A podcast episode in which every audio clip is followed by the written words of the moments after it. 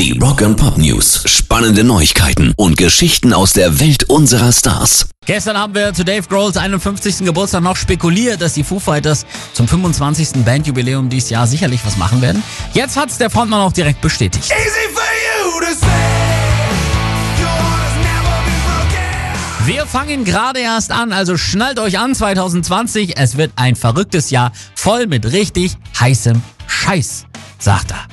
Was das konkret bedeutet, wollte er natürlich erstmal noch nicht verraten. Zuletzt gab es aber ja ausreichend Hinweise, dass die Foo Fighters im Studio waren, um eben an einer neuen Platte zu arbeiten. Fotos und Videos auf Instagram haben das sehr deutlich bezeugen können. Und äh, was es dann noch so zusätzlich an heißem Scheiß geben wird, das werden wir dann bald sehen. Rock and Pop News. Bon Jovi starten auch mal richtig fett ins Jahr 2020. Sie gehen dieses Jahr nicht nur auf Tour, sie haben auch noch einen richtig heißen Stargast dabei. John Tico und Co. gehen nämlich mit Brian Adams auf Tour. Wie geil ist das?